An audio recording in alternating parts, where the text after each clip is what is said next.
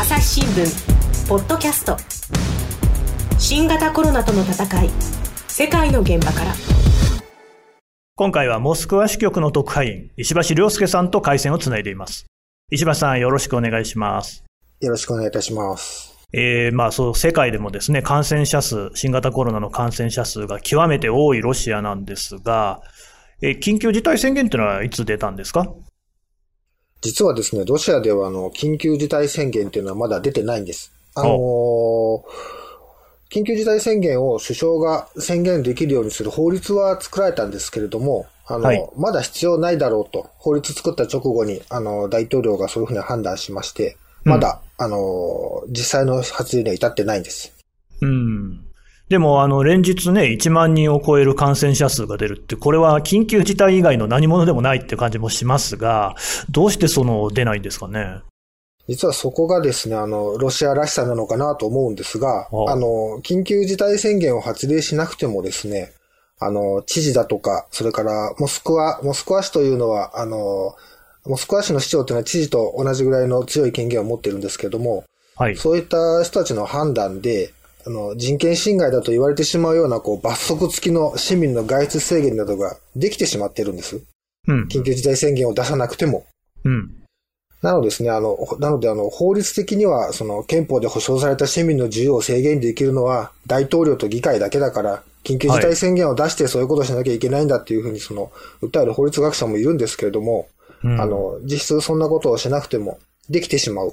っていう、ちょっとその、こわもてなというか、強権的な政治がずっと続いているロシアの特殊性もあるのかなという気がしております。なるほど。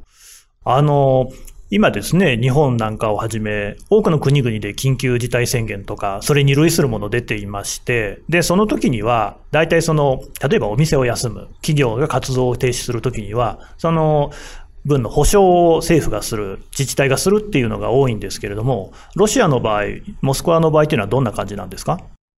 あの、最近いろいろな形で、あの、企業だとかですね、あの、あるいは失業者の支援策っていうのが打ち出されてはいるんですけれども、うん、あの、当初、プーチン大統領が、あの、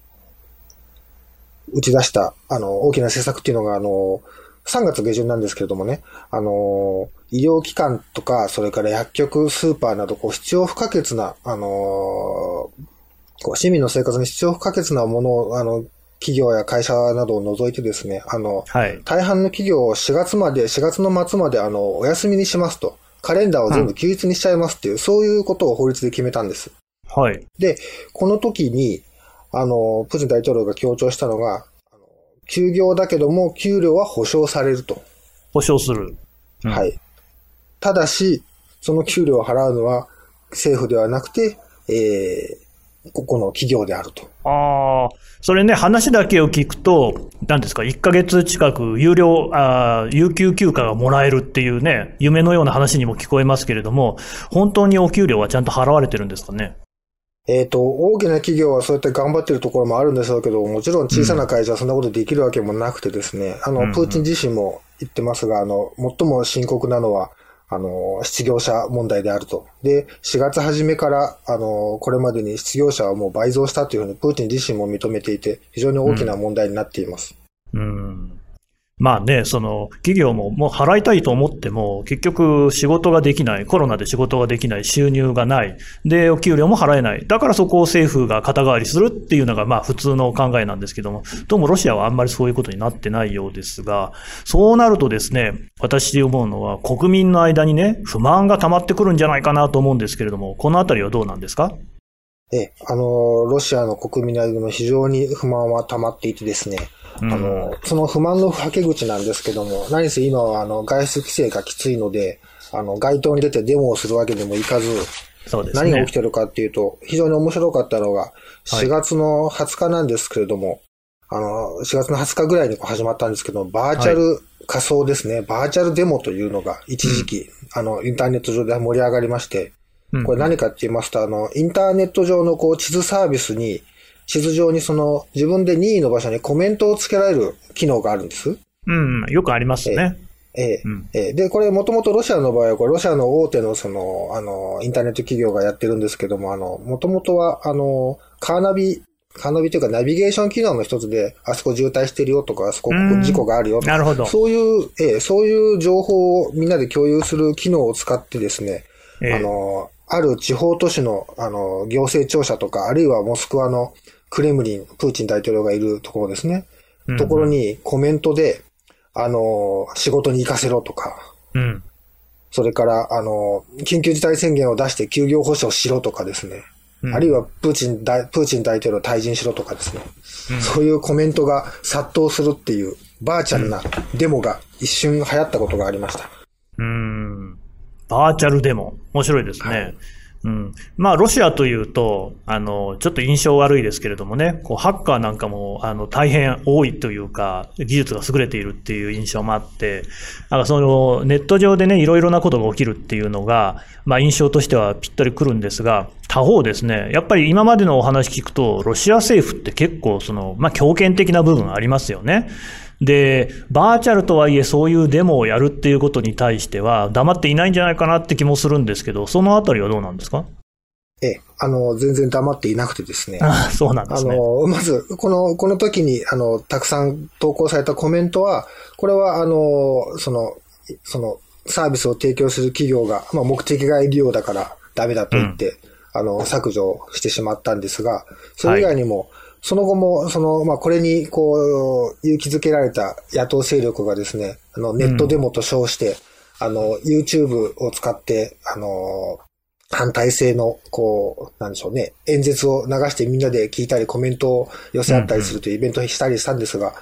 そこを主催している、まあ、団体というか人たちのホームページが国内からアクセスできなくされてしまったりとかですね。ええ。ー、あの、非常に今、ネット上でもこう言論規制が厳しくなっていて、ネットデモっていうのがこの先ロシアで、あの、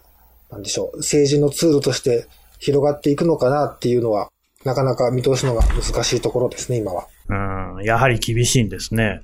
うん、その、ロシアの人たちっていうのは、えー、まあ、今回新型コロナもありますが、あと同じ、まあ、これコロナの影響なんですけれども、モスクワ、ロシアにとって深刻なのは、原油の価格が急落しているっていうことで、ロシアの経済っていうとね、原油や天然ガスに依存しているので、これは大変大きな問題なんじゃないかなと思うんですが、この経済への影響っていうのは、ロシアの人々にとってはどういうように見られてるんでしょうか？あのー、市民にとっては、おそらく大半の市民にとって恐ろしいのは、実はコロナウイルスの感染よりも、あの、はい、経済の悪化なんじゃないかと私は思っています。おそらくそれは政府にとっても同じで、ロシアは、あの、輸出の6割が石油や天然ガスとかっていったあの、うん、エネルギー資源なんですけれども、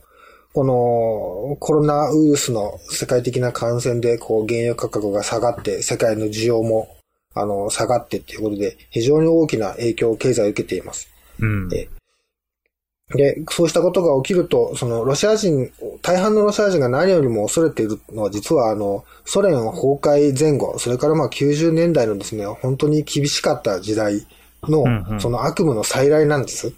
今、プーチン大統領が、今でも、あの、6割前後の、あの、高い支持率を持っていますが、なぜそれほどプーチン大統領が支持されるかっていうと、それはその、90年代の本当に厳しかった時代を、時代の、あのロシアを、こう、再び立て直したから、